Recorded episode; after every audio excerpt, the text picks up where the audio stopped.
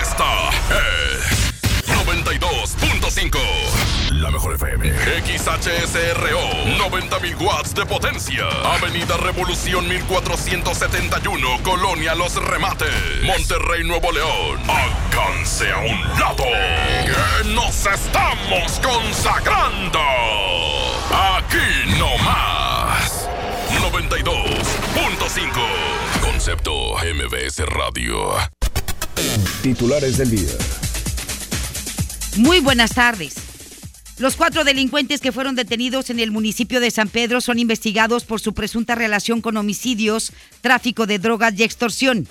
En información local, anuncia el gobierno del estado la implementación de un, de un nuevo programa de ascenso para los 6.200 efectivos de fuerza civil en la entidad. Cuatro empresas se registraron en el nuevo concurso lanzado por Metro Rey para adquirir los 26 vagones de la línea 3. Dos de ellas son chinas. Alcalde del municipio de Santa Catarina, Héctor Castillo, niega haber cometido algún delito en el Palacio Federal y dice que seguirán buscando más recursos de la Federación. En información nacional, el presidente Andrés Manuel López Obrador afirmó que buscará que los bienes del capo Rafael Caro Quintero, que podrían ser incautados por Estados Unidos, se queden en México y lleguen a los más necesitados. MBS Noticias Monterrey presenta Las Rutas Alternas. Muy buenas tardes, soy Judith Medrano y este es un reporte de MBS Noticias y Ways. Accidentes. Nos reportan un percance vial en Camino Real y Peseta, esto es en la colonia Gloria Mendiola del municipio de Monterrey. Tráfico. La avenida Juárez de Constitución y hasta Aranberry presenta lento tráfico. En la avenida Gómez Morín, desde la Diana y hasta Calzada del Valle, los autos circulan a baja velocidad. Muy complicado está la vialidad en el libramiento noreste desde Paseo de la Amistad en el municipio de Escobedo y hasta la calle La Unidad. Clima. Temperatura actual 28 grados centígrados. Amigo automovilista, le invitamos a verificar los niveles de agua, gasolina y aceite de su auto. Que tenga usted una extraordinaria tarde. MBS Noticias Monterrey presentó Las Rutas Alternas. MBS Noticias Monterrey con Leti Benavides. La información más relevante de la localidad, México y el mundo. Iniciamos. Muy pero muy buenas tardes, tengan todos ustedes muchísimas gracias por acompañarnos en este jueves 24 de octubre. Nos da muchísimo gusto acompañarle a través de la mejor la 92.5 hasta las 3 de la tarde con lo más importante de la información. Que tenga un bonito jueves, cuídese mucho, se pronostican lluvias para hoy, va a empezar a descender la temperatura un poco, mañana pues esperamos un ligero descenso en la temperatura para que lo tome usted en cuenta. Nos vamos con los detalles. Le digo que un hombre fue ejecutado a balazos anoche por delincuentes que lo estaban esperando en el municipio de Escobedo. De acuerdo con testigos, el ahora occiso identificado como Melchor Orozco de León de 45 años pretendía llegar a su camioneta cuando fue sorprendido por los pistoleros. La ejecución se reportó alrededor de las 8 de la noche sobre la calle Hidalgo entre Zaragoza y Francisco Villa en la colonia Los Elizondo. Al lugar llegaron peritos de la Fiscalía General de Justicia del Estado, quienes se encargaron de recolectar las evidencias en la escena del crimen. Los cuatro delincuentes que fueron detenidos el pasado martes por la noche en el municipio de San Pedro forman parte de un círculo de confianza de un cártel que opera en ese municipio. Fuentes allegadas al caso detallaron que son investigados por su presunta relación con homicidios, tráfico de drogas y extorsión. Aseguraron que en este operativo solo participaron jefes de grupo de la Agencia Estatal de Investigaciones y personal de inteligencia de la Secretaría de la Marina para evitar la fuga de información. Un informante dijo que las detenciones se dieron por el hallazgo de armas y droga que se hizo tras la persecución. Sin embargo, uno de los delincuentes ya tenía una, orden de aprehensión por homicidio. La mujer que fue hallada calcinada el pasado lunes en la colonia Madre Selva fue identificada mediante pruebas de ADN como Fátima Montserrat Morajazo, que tenía 28 años de edad. De acuerdo con testimonios que se recabaron, una fuente policíaca informó que Laura Oxisa trabajaba en una sala de masajes. La policía ministerial investiga dónde desapareció Morajazo y el móvil del asesinato aún no ha sido establecido. La pareja que fue detenida el pasado lunes tras una persecución a toda velocidad en el municipio de San Nicolás libró ayer la prisión preventiva luego de que un juez de control les impuso la medida cautelar de resguardo domiciliario tras vincularlos a proceso por traer marihuana. Zuleima de 27 años y Julio César de 29 comparecieron ante el juez de control Humberto de León, quien resolvió procesarlos por posesión simple de marihuana, aunque en el momento de su detención portaba una pistola la escuadra con un cargador abastecido con cuatro balas, el abogado de los acusados logró quitar el delito de portación prohibida de arma al debatir que no había dictamen pericial sobre la existencia del arma de fuego. Se determinó que la pareja llevaba tres dosis de marihuana cada uno con un peso de entre 46 y 49 gramos, por lo cual la acusación quedó en posesión simple de marihuana un trabajador de una constructora o de una construcción, perdóneme usted, perdió la vida esta tarde. Esto cuando se registró un derrumbe en la zona donde realizaba sus labores. Los hechos ocurrieron en la colonia Parques de Anáhuac, entre la Avenida de la Juventud y Cristina Larralde en el municipio de San Nicolás. Autoridades de protección civil reportaron que la persona fallecida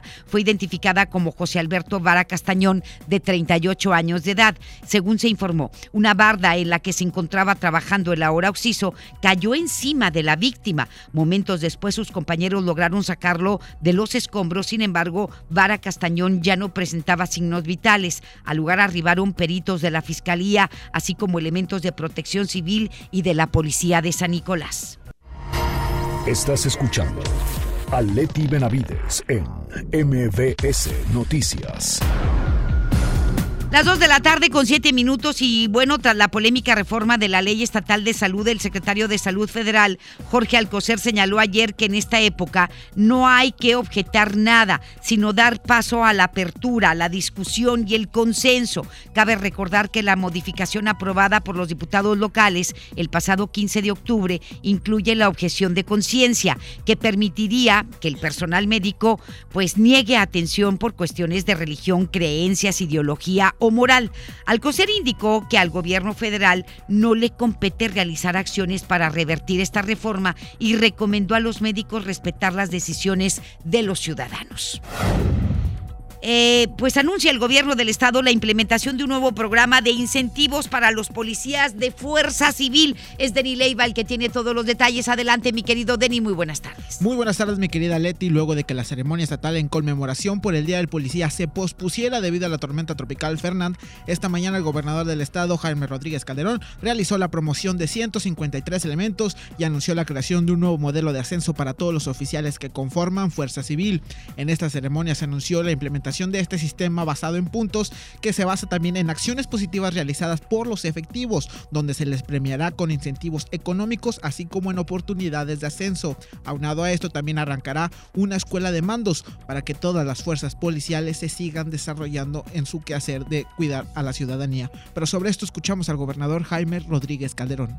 Normalmente Fuerza Civil tiene un proceso de crecimiento profesional y salarial muy profesional. Creo que de las instituciones policíacas es la que más eh, condiciones tiene. O sea, cada año los eh, policías concursan por su condición de incremento de posición en la policía y eso hace un incremento salarial importante, porque van aspirando a tener una posición mayor. Normalmente el incremento salarial se da en condiciones de inflación, que eso es lo que aspira cualquier funcionario o trabajador del gobierno. Y entonces aquí se hicieron y se están haciendo tabulaciones, está Aldo con el secretario de Finanzas, para que tengamos un incremento sustancial, sobre todo aquellos que ya tienen un tiempo trabajando en Fuerza Civil. De momento, Fuerza Civil consta de 6.200 efectivos y se espera que para el final de la administración la cifra aumente a 9.000. Para esto, el presupuesto para el próximo año se va a crear un fondo de 260 millones de pesos, ahorrándose así en algunos aspectos de los cuales se puede disponer en materia de seguridad. Y más en materia presupuestaria, el mandatario estatal también reiteró que ya están en curso las negociaciones para determinar cuál será la ruta para la repartición del presupuesto estatal. Adelantó que para el próximo año no habrá la creación de nuevos impuestos, se incrementará circunstancialmente el apoyo a desarrollo sustentable y se harán reducciones en áreas no prioritarias. Sobre el tema del presupuesto, escuchamos de nueva cuenta al gobernador. Yo tengo mañana, creo sí mañana, una reunión con, con Carlos para ver todo el tema de presupuesto. Ya Carlos se ha reunido de manera previa con las fracciones, los diputados, de manera así informal, para ir más o menos planteando cuál es la ruta que vamos a hacer en el planteamiento del presupuesto. De manera general les diré, no vamos en crecimiento de impuestos, vamos a la reducción en algunas áreas y en el crecimiento de la otra vamos a hacer un incremento en el área de la Secretaría de Desarrollo Sustentable precisamente por estos temas, el tema de movilidad, tema de contaminación. Vamos a ir a una reducción en el tema de las áreas no prioritarias del gobierno que tienen que ver con los temas que finalmente son el gasto corriente, el crecimiento de la burocracia, no va a haber. Eh, vamos a reducir algunas áreas. Por último, en el tema de los alcaldes que solicitaron no se reduzcan los fondos de seguridad del Fortasec, el gobernador señaló que apoya al gobierno federal, pero sin embargo reiteró que no se debe eliminar el crecimiento del fondo e indicó que en este tema está del lado de los alcaldes que fueron a protestar en Palacio Nacional. Mi querida Leti, así la información con el gobierno del estado. Seguiremos al pendiente de más información. Muchísimas gracias, Denny. Que tengas muy buenas tardes. Muy buenas tardes. Y el alcalde del municipio de Santa Catarina, Héctor Castillo Olivares, rechazó que los alcaldes hayan cometido algún acto vandálico durante la protesta realizada el pasado martes en el exterior del Palacio Nacional. Señaló que la manifestación fue pacífica e indicó que no llevaban palos, ni picos, o palas, ni piedras, pues solo solicitaban una audiencia con el presidente Andrés Manuel López Obrador para evitar que se disminuyan los fondos a los municipios eh, de todo el país en el presupuesto del próximo año. Castillo Olivares detalló que solamente algunos alcaldes pudieron entrar. Sin embargo, fue en ese momento cuando empezaron a aventar el gas lacrimógeno por la lateral de la puerta, por lo cual tuvieron que alejarse del lugar. Pero dice que en ningún momento se portaron violentos, ni lanzaron piedras, ni tenían palas, ni tenían picos, ni tenían nada que pudiera atentar contra la integridad de los integrantes del palacio. Es lo que dice Héctor Castillo, el alcalde de Santa Catarina, que estuvo allí. Y esta mañana se llevó a cabo una reunión del Consejo Estatal del Transporte. Giselle Cantú nos tiene más información. Adelante, mi querida Giselle. Buenas tardes. Así es, Leti, muy buenas tardes. Informo que la Comisión de Costos y Productividad del Consejo Estatal de Transporte y Vialidad sesionó durante esta mañana en donde se analizaron de nueva cuenta las tarifas. Se informó que el director de la Agencia Estatal de Transporte, Noé Chávez Montemayor, comentó que los transportistas presentaron la petición de un alza de 1.50 en tarjeta feria y de 3 pesos en efectivo, sin embargo, esta fue descartada. Chávez Montemayor dio a conocer que el Consejo Estatal de Transporte y Vialidad presentó la propuesta de un aumento en base a la inflación, es decir, de un 16%, lo cual equivale a 2 pesos en tarifa en efectivo en las unidades sin clima y 3 pesos en las unidades con clima y un aumento en la tarjeta feria preferente de un peso y en la ordinaria sería de dos pesos. Te comento que los transportistas deben firmar y cumplir con sus compromisos y a la vez que el Consejo decida el aumento y esto para beneficio de los usuarios pues son los únicos afectados. Informó que el próximo viernes se reunirán para votar si se convoca sesión extraordinaria o hasta el mes de diciembre donde se definirá el aumento. Te comento que a esta sesión acudieron representantes de los transportistas, de las cámaras empresariales y de los municipios de San Pedro y San Nicolás. Leti, esta es la información, nos mantendremos muy al pendiente. Bien al pendiente de este tema, un tema muy sensible. Muchísimas gracias y muy buenas tardes. Buenas tardes. Y ante la sesión del Consejo del Transporte de Nuevo León, en donde se pretende, como le acaba de comentar Giselle Contreras, un incremento en el costo del servicio, el coordinador de los diputados del PRI, Francisco Cienfuegos, y el líder del PAN en Nuevo León, Mauro Guerra, señalaron que este aumento no está justificado. En entrevista, el priista Francisco Cienfuegos mencionó que el servicio que se brinda no es de calidad y adelanto que en la mesa de negociación la representante del Congreso local votará en contra. Vamos a seguir votando en contra del alza del, transporte público. No se justifica ninguna alza. No, se justifica no está justificada, no hay un, volvemos a lo mismo, no hay un plan integral eh, que haya presentado el Consejo del Transporte. Las reuniones son eh, meramente para querer hacer el, aumento y no para presentar un plan estratégico en el cual se puedan eh, considerar un alta del transporte, empezando por dignificar el servicio que están dando y la calidad eh, de cada uno de los eh, del, del, camión o del Muy bien, por su parte Mauro Guerra agregó que en Nuevo León se tiene el servicio más caro del país, por lo que primero es necesario sacar adelante la ley de movilidad. El transporte de Nuevo León ha estado, está demostrado que es muy caro comparado al servicio que se ofrece. Entonces no es un tema del que hablemos hoy de una tarifa, sino hemos podido sacar adelante, eh, mejorar el transporte. Y eso incluye una ley de movilidad que está pendiente, que tiene que ver el tema de la tarifa y que al final tiene que garantizar que lo que se cobre se dé por un buen servicio. No es justificable el que haya un aumento en estos momentos y menos con las condiciones que tenemos en el Estado. Hoy en el Congreso del Estado se realizó una feria del empleo para personas con discapacidad. Es Judith Medrano quien nos tiene toda la información. Adelante, Judith, muy buenas tardes. Gracias, Leti. Buenas tardes. Para que más personas puedan tener un empleo, el Congreso del Estado, el Gobierno de Nuevo León, a través de la Secretaría del Trabajo, de la Secretaría del Trabajo, organizaron una feria del empleo incluyente. Las personas con discapacidad pudieron conocer las distintas áreas en las que pueden laborar en 40 empresas que estuvieron en que tuvieron representación. El coordinador de los diputados del PRI, Francisco Cienfuegos, mencionó que actualmente el 2% de la población con discapacidad puede laborar en gobierno municipal, estatal o federal, de acuerdo a las modificaciones realizadas en la ley. Vamos a escuchar a Francisco Cienfuegos. Estamos nosotros promoviendo que las empresas que estén participando tengan un porcentaje de su plantilla laboral para personas con discapacidad, que va desde los 16 años hasta los 55 años. Entonces, estamos todos, el 2% está destinado para personas con discapacidad. Lo promovimos ya por ley para todas las instituciones gubernamentales, tanto municipales como estatales y de los tres poderes. Por su parte, el subsecretario del Trabajo de Alberto Núñez Ramos mencionó que hasta el mes de septiembre se tiene la contabilización de 14 mil nuevos empleos, superando la misma fecha del 2018. Pero, ¿qué fue lo que dijo de esta feria? Vamos a escucharlo. 40 empresas con más de 3 mil empleos es lo que se oferta el día de hoy, pero sobre todo lo importante es que se está dando una oportunidad de empleo a personas con discapacidad, adultos mayores y jóvenes. Esto es un gran avance, ya lo informó la diputada, Nuevo León ha ocupado los primeros lugares de, de empleo en, en el país.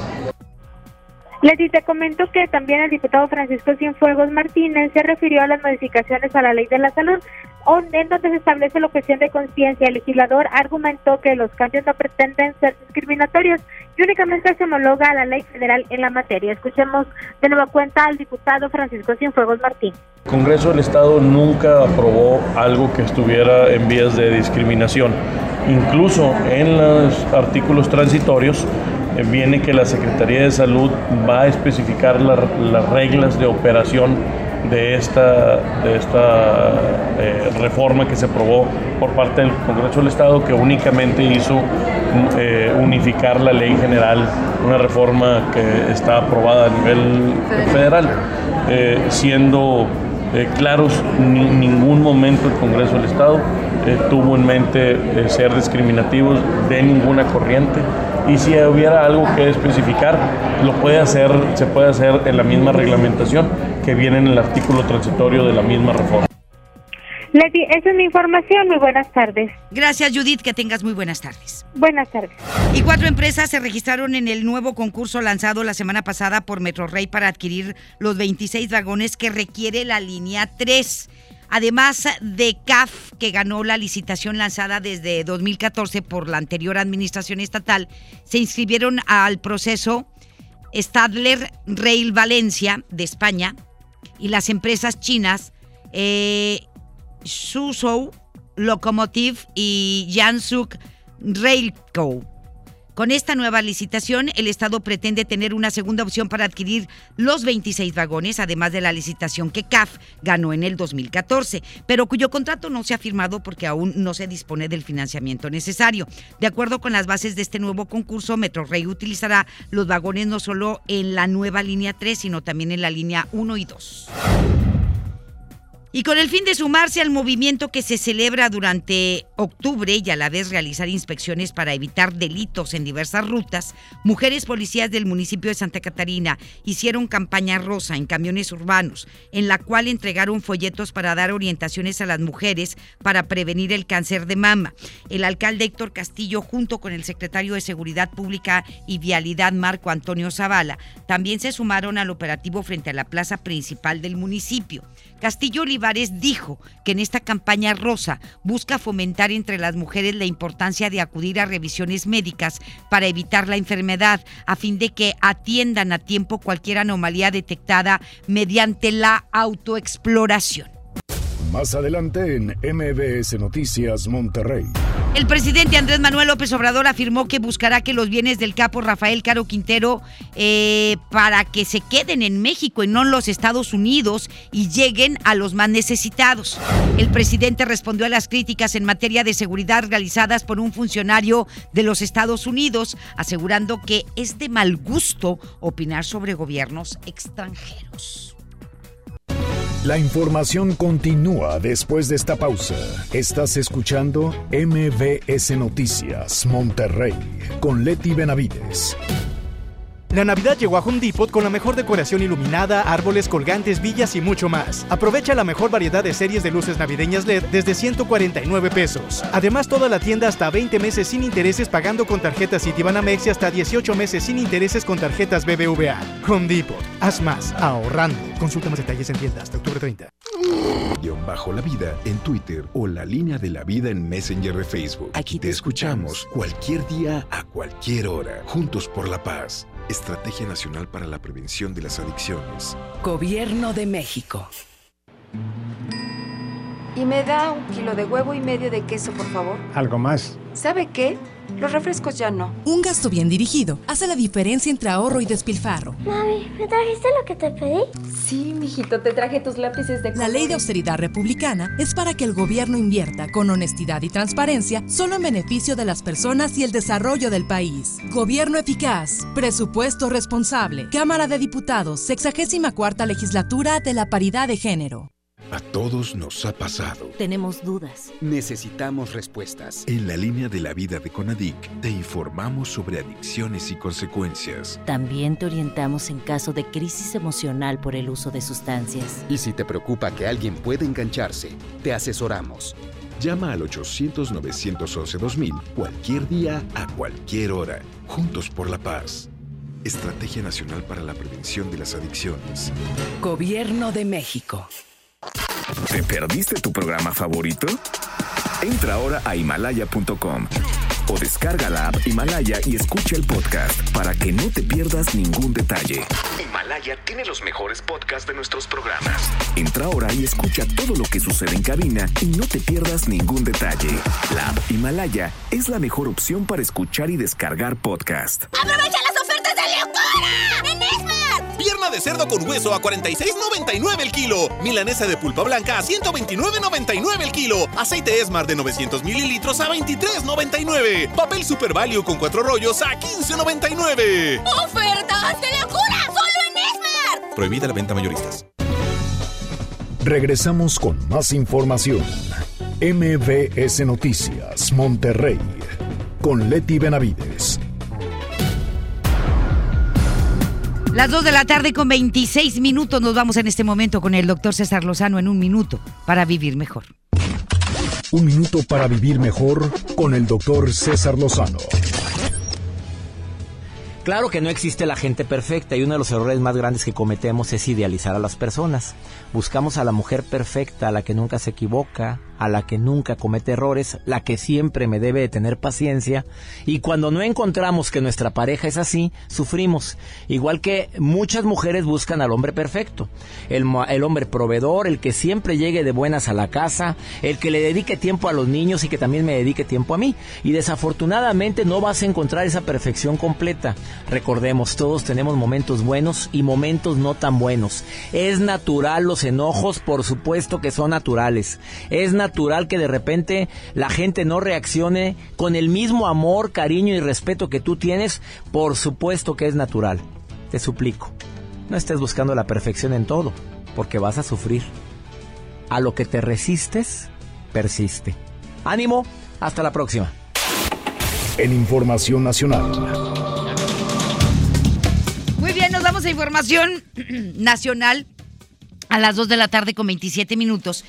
Le digo que esta mañana durante su conferencia de prensa matutina el presidente López Obrador habló acerca de la posibilidad de repartir los bienes del capo Rafael Caro Quintero. Oye, que no sabemos nada de su paradero, ¿verdad? Después de que salió de prisión. Además, también respondió los señalamientos realizados por un funcionario estadounidense sobre la seguridad en el país. Rocío Méndez desde la Ciudad de México nos tiene el reporte completo. Adelante, mi querida Rocío, buenas tardes. Gracias, Leti. Muy buenas tardes. México procurará que se queden en el país los bienes confiscados al narcotraficante Rafael Caro Quintero en este y en todos los casos de posibles malhechores mexicanos cuyos delitos traspasaron las fronteras. Se emprenderán juicios para que estos bienes no se vayan de México, enfatizó el presidente Andrés Manuel López Obrador luego de que una fiscalía de distrito en Nueva York confirmara una demanda para incautar ocho propiedades en Guadalajara, Jalisco, de Caro Quintero. En todos estos bienes se va a procurar que se queden en México. En todos los casos se van a emprender juicios para que el dinero que signifique en estos bienes no se fugue de México, que no se vaya de México, que estos bienes vayan al instituto para devolverle al pueblo lo robado y que de esta manera se entreguen a la gente más pobre. En todo lo que signifique cooperación para llevar a cabo procedimientos de confiscación de bienes mal habidos. Hay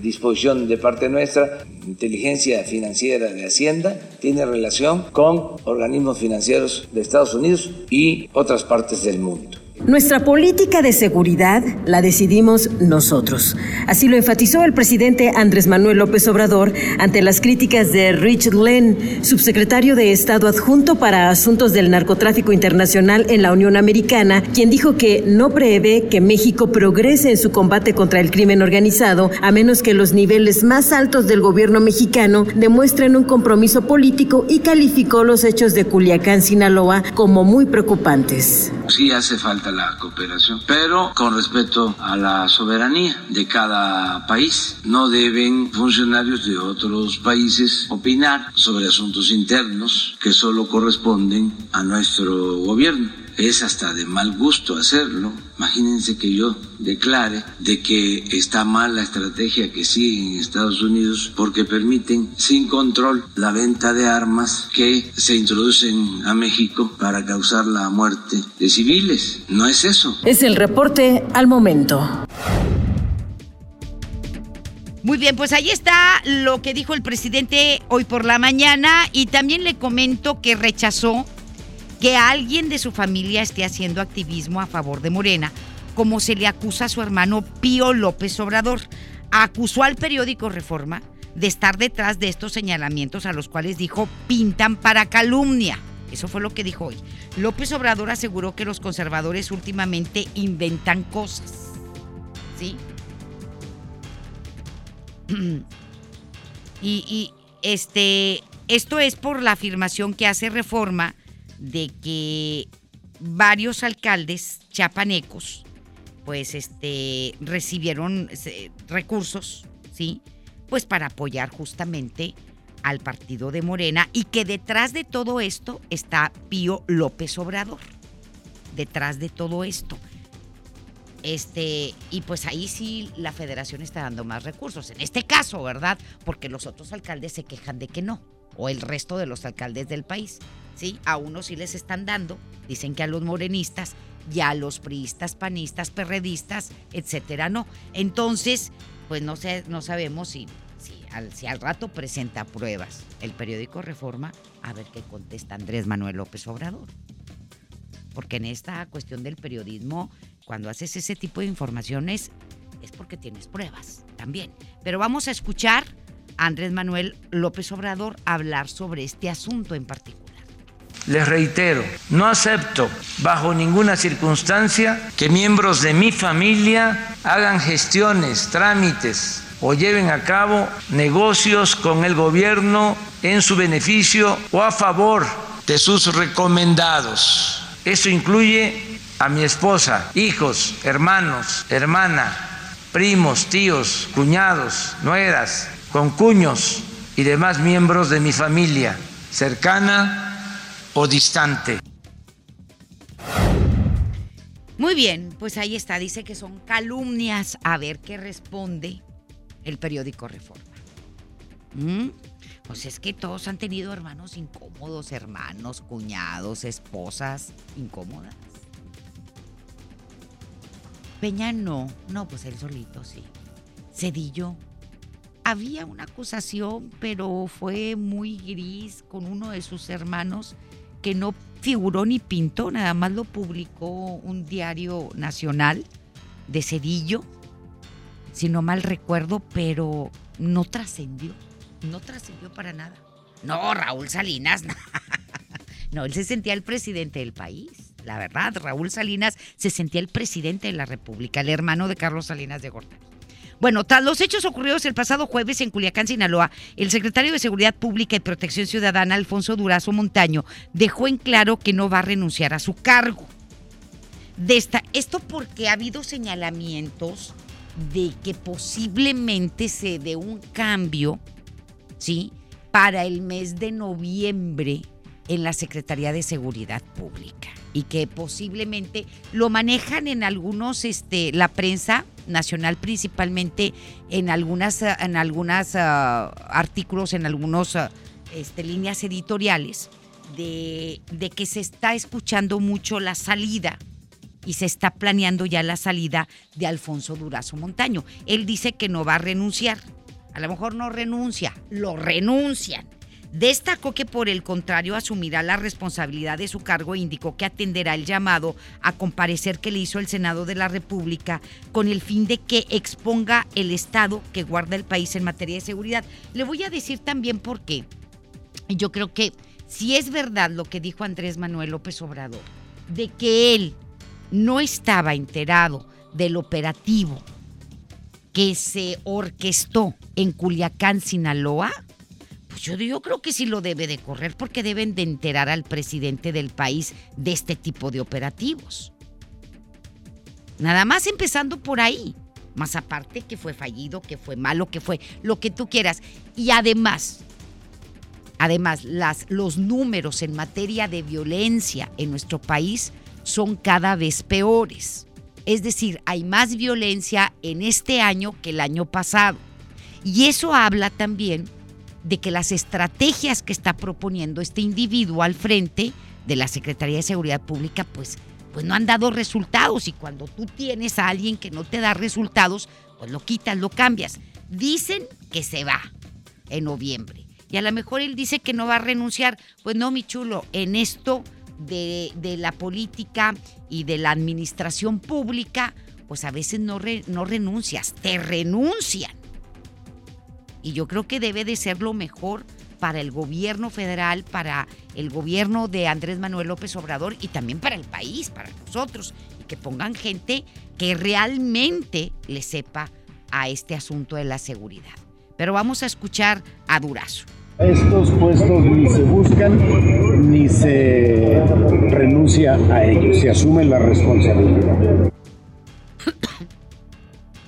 Y bueno, le comento a las 2 de la tarde con 35 minutos que el subsecretario de Gobierno de la Secretaría de Gobernación, Ricardo Peralta, ofreció una disculpa a los alcaldes que se manifestaron el martes afuera de Palacio Nacional tras ser dispersados con gas lacrimógeno. Por su parte, los presidentes municipales dieron un voto de confianza al gobierno federal y señalaron, según el subsecretario, que no fue la mejor vía la forma en la que se expresaron. Eh, Peralta dijo que es humilde, honoroso y humano, y honroso, perdón, dije honoroso, y honroso y humano pedir disculpas, ¿sí? Y sí es cierto, es cierto. Entonces hay que pedir disculpas y hay que aceptar que te equivocaste. Y ellos tienen también el derecho de manifestarse, los alcaldes de este país. Vamos a escucharlo.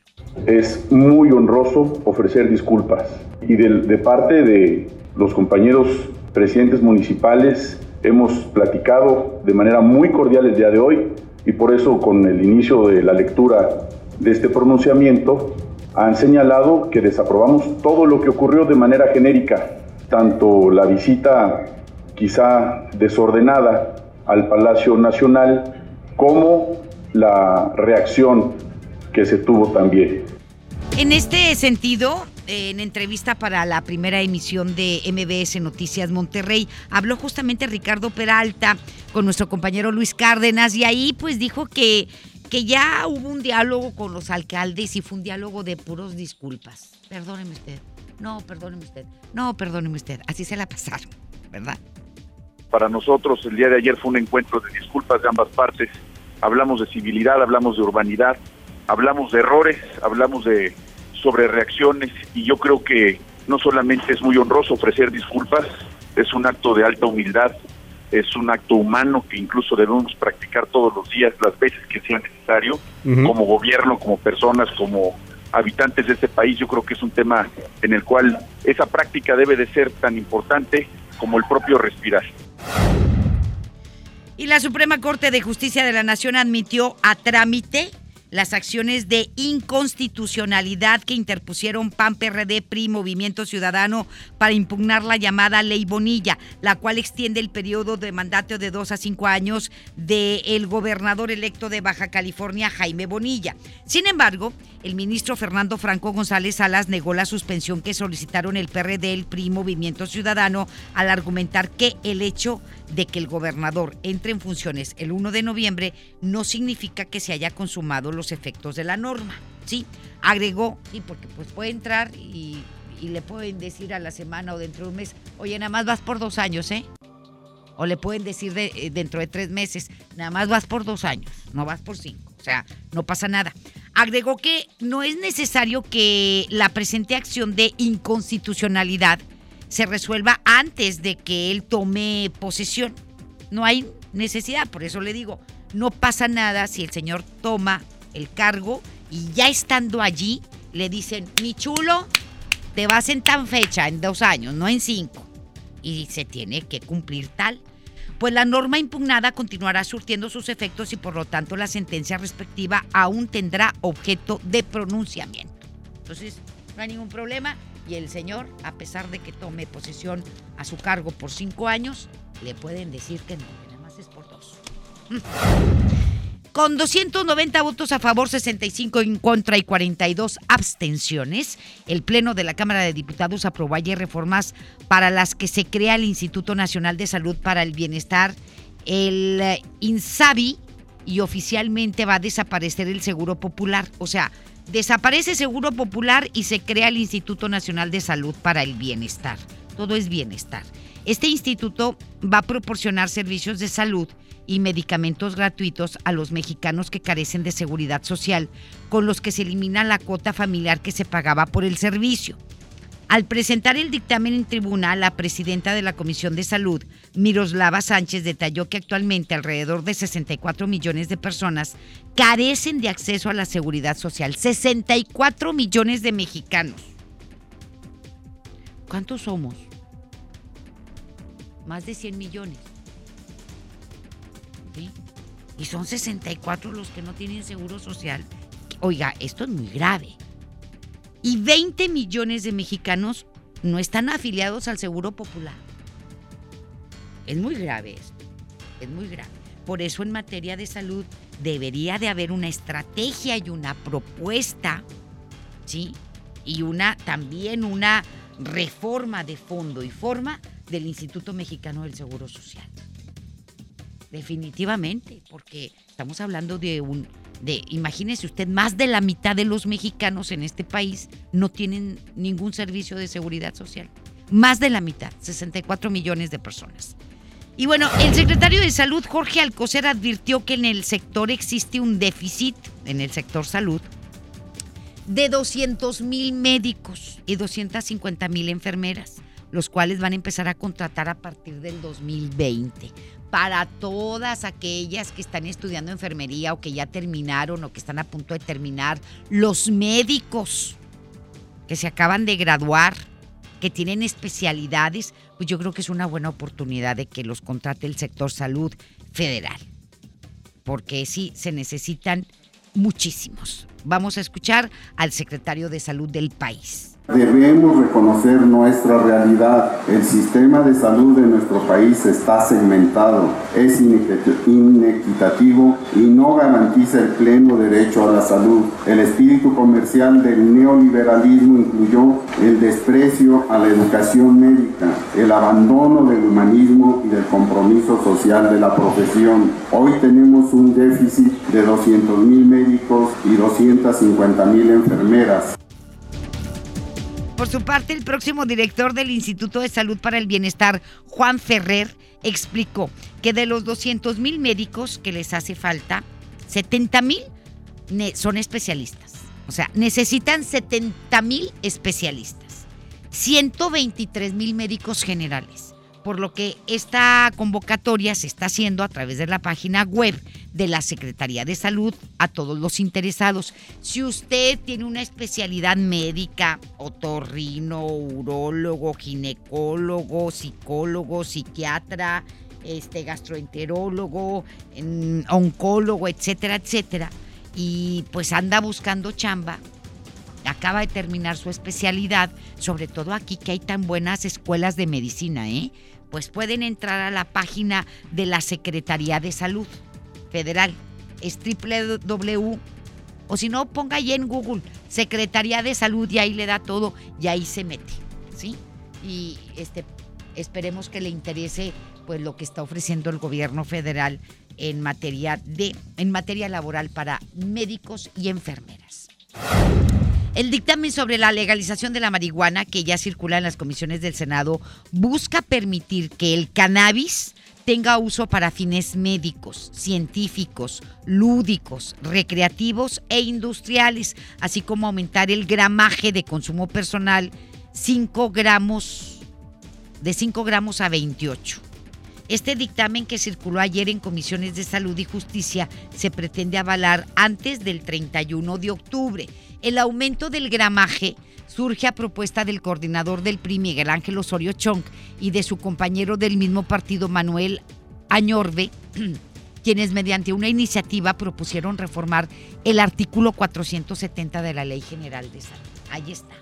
Y siguen debatiendo este tema y pues yo no dudo que pronto, muy pronto, ya haya una legalización de la marihuana, del uso de la marihuana para fines recreativos, lúdicos, medicinales, industriales en nuestro país.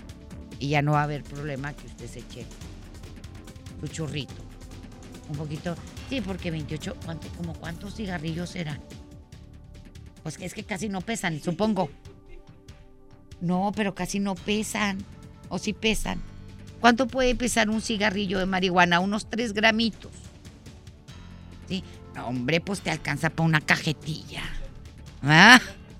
28 gramos es mucho. Es mucho, mucho, mucho. Por eso, pues este, yo le comento que, pues es, es bastante. Pero bueno, no, sí, ya está. Ya está aquí a la vuelta de la esquina. Pero bueno, nos vamos a otra cosa. Le comento que la titular de la Secretaría de Economía, Graciela Márquez, vaya hasta que aparece, señaló que el país está en espera de que se concrete la firma del Tratado Comercial México-Estados Unidos-Canadá como un factor primordial para dar una nueva dinámica a la economía nacional. Vamos a escucharla.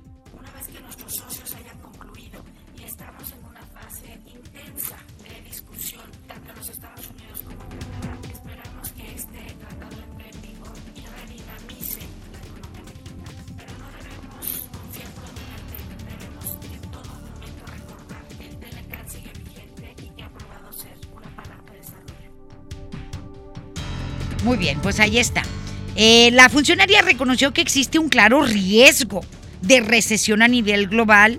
No, de eso, es, eso ya es un hecho. De que hay recesión a nivel mundial es cierto. De desaceleración profunda que el país deberá aprovechar al ser una nación que se adapta positivamente a las situaciones adversas. Es decir, este, a pesar de los pesares, siempre caemos parados. Y sí, Vaya que sí. Vamos a escuchar. Tenemos el riesgo de recesión en la economía internacional y si no de recesión, sí de una desaceleración pronunciada, tal como fue evidente en las reuniones de otoño del Fondo Monetario y del Banco Mundial. Observamos además disputas comerciales entre los Estados Unidos y la República Popular de China. En este contexto tenemos que encontrar oportunidades, oportunidades para justamente redireccionar en distintas dimensiones el crecimiento mexicano. Muy bien, pues ahí está. Y el subsecretario de Derechos Humanos, eh, Migración y Población, Alejandro Encinas Rodríguez, anunció que la Comisión Nacional de Búsqueda creará un grupo especializado integrado por especialistas de la extinta Policía Federal en labores de localización de personas vivas y fallecidas que podrá otorgar resultados más efectivos. Encinas Rodríguez explicó que actualmente se encuentran en un proceso de selección. Detalló que para la conformación de este grupo se lanzó una convocatoria que fue atendida de manera voluntaria por algunos elementos de la Policía Federal y otros que fueron convocados de manera directa porque se conocen sus capacidades. Ahí está. Y nos vamos con más información de carácter nacional. Pues fíjese usted que los diputados federales, sí, pues protestaron ahí en el recinto legislativo, sobre todo los del PAN, con máscaras alusivas, era la máscara del, de la cara que, oye, por cierto, qué fea máscara, de Manuel Bartlett y una manta, ¿sí? Donde dice, diputados del PAN cuestionaron a la titular de la Secretaría de la Función Pública, a la señora Irma Herendira Sandoval, sobre el caso de las 25 supuestas propiedades con valor de 800 millones de pesos que tiene este individuo y que no declaró. El asunto es que no las declaró, las ocultó y cuando algo oculta es porque algo escondes. Digo, obviamente, es porque tienes miedo, porque hay algo malo, porque huele mal, ¿sí? Porque apesta. Y bueno, señora secretaria, ¿por qué aún no tenemos claro el caso de Manuel Bartlett? ¿Por qué no tenemos claro cuáles fueron los motivos y cuáles fueron las circunstancias que hicieron que el señor que está todavía en funciones como director de la Comisión Federal de Electricidad tenga en su propiedad 25 casas con un valor superior a los 800 millones de pesos? ¿Por qué no ha salido a dar una declaración sobre este caso? aseveró la diputada Josefina Salazar del PAN. La legisladora de San Luis Potosí señaló que las propuestas establecidas por el gobierno del presidente Andrés Manuel López Obrador en contra de la corrupción y la lucha contra la violencia están dejando mucho, mucho que desear, sobre todo lo de la corrupción, porque tienen a un corruptazazazazo en el gobierno. ¿Sí? Amigo y que está apoyado por el presidente y todo mundo lo sabe. Por eso se fueron los diputados con la máscara alusiva, con la cara de Manuel Bartlett, así como que, que no ves, es para que lo veas. No te hagas mensa, le están diciendo a la secretaria de la Función Pública. Eh, y bueno, pues eh, allí está lo que pasó hoy en el, en el recinto legislativo de San Lázaro, allá en la Ciudad de México. Y vamos, vamos a ver qué es lo que responde, porque está obligada a responder la secretaria de la Función Pública a todos estos cuestionamientos del poder legislativo, de los diputados. Están obligada, está obligada. Pero bueno, este, las dos de la tarde ya con 51 ah, minutos hacemos la pausa y volvemos con más. La información continúa después de esta pausa. Estás escuchando MBS Noticias Monterrey con Leti Benavides. A ver, ya le ajusté la graduación. ¿Usted alcanza a ver bien ese punto? No. ¿De verdad? De verdad, doctor. Entonces, eh, ¿qué ve? Una moto. Hasta la puede escuchar. Ah, es que usted está viendo el punto de coppel.com. Si ves el punto, compra en el punto de coppel.com. El punto es mejorar tu vida. Si la grasa quieres quitar, el nuevo salvo a tus platos viene a salvar. Salvo es súper espeso, tiene triple poder cortagrasa y rinde 50% más que otros. No hay duda. El 11 al 13 de noviembre en la Ciudad de México. Regístrate en www.cmefi.org. Fundación MBS Radio. En marzo inicia el Censo de Población y Vivienda 2020. El censo sirve para saber cuántas personas somos, cómo vivimos y cómo es nuestro entorno. En beneficio de todos debemos responder las preguntas del entrevistador del INEGI. Por eso cuando en marzo toque a tu puerta le debes decir, pregúntame. Pregúntame. Pregúntame. Censo de Población y Vivienda marzo 2020. INEGI, Conociendo México. Hola, ¿cómo estás?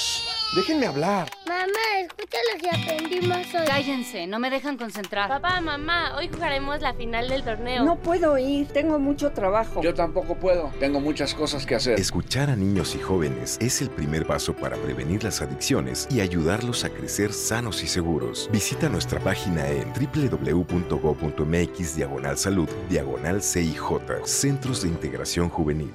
Gobierno de México. Pérez, preséntese.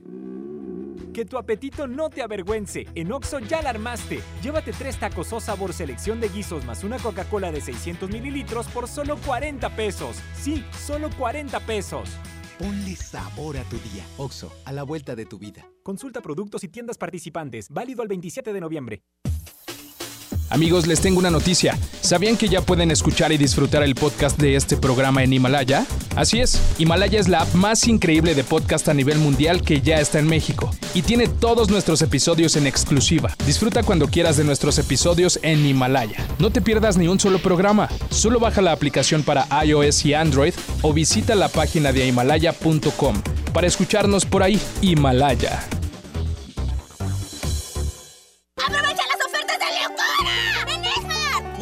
Smart, cartera con 12 piezas a $19.99. Filete de mojarra de granja a $87.99 el kilo. Elote dorado Smart de 432 gramos a $8.99. Shampoo Caprice de 750 mililitros a $21.99. ¡Ofertas de locura! ¡Solo en Smart! Aplican restricciones. Regresamos con más información. MBS Noticias, Monterrey. Con Leti Benavides. En juego con Toño Net. Las 2 de la tarde con 55, mi querido Toño, te escuchamos con mucho gusto. Expláyate, por favor. Eh, perfecto, Leti. A, a, solicitud tuya, así lo haremos. Hoy es, es libre actividad en la Europa League. ¿Te parece bien si hablamos de eso? ¿Perdón? Hoy no. es día de actividad en la Europa League. ¿Te ah. parece bien que te des todos los detalles? Sí, por favor. No, bueno, no conozco ningún equipo de la Europa League, pero pues... Supe que, no habías podido dormir por ese pendiente. Sí, estaba pero bien preocupada, fíjate. A ver qué pasaba bueno, ahí. Ahí te va. A ver. El mexicano Raúl Jiménez acertó de tiro penal al minuto 64 y el Wolverhampton terminó venciendo 2 por 1 al equipo Bratislava en un duelo de la Europa League. El marcador lo abrió el equipo local tras tanto de esporar al minuto 11. Así que 2 por 1 y gol de Raúl Jiménez. Por otro lado, Jesús el Tecatito Corona jugó todo el partido y el Porto empató a uno en el estadio con los Rangers en juego de la jornada 3 del grupo G de la Europa League. El colombiano Luis Fernando Díaz al 36 anotó el gol para los Dragones, pero su compatriota Alfredo Morelos empató al minuto 44. Los Rayados el día de ayer ganaron en la Copa MX a la Universidad de Guadalajara y de esa manera Antonio Mohamed, aunque no plantel alternativo, tiene un poco más de bases para determinar qué es lo que hará para el siguiente partido que tiene Rayados. Hoy entrenó con un bueno titular que incluyó a Rodolfo Pizarro y a Kelly Rodríguez. Luego de llegar al aeropuerto con el grupo que jugó ante la UDG, el técnico se trasladó al Barrial, en donde ya lo esperaban 12 jugadores que se quedaron en la ciudad y de donde salió el cuadro titular para esta práctica. Y cerramos con el automovilismo. La renovación del Gran Premio de México está en boca de los protagonistas de la Fórmula 1, sobre todo los que correrán este fin de semana en el Autódromo Hermano Rodríguez.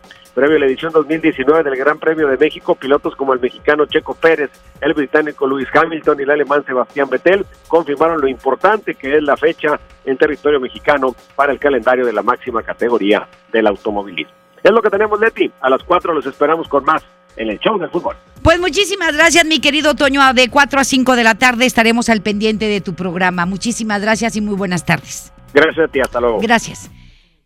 Son las 2 de la tarde con 58 minutos y nos vamos con más información, información de carácter internacional.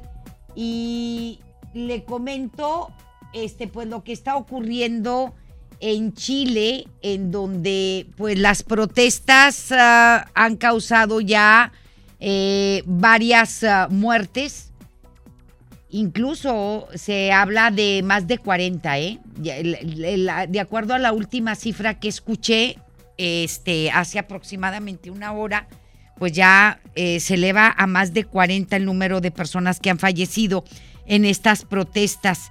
Le comento que eh, es una ola de violencia desatada por las manifestaciones de los últimos días en la ciudad de Santiago y otras regiones del país.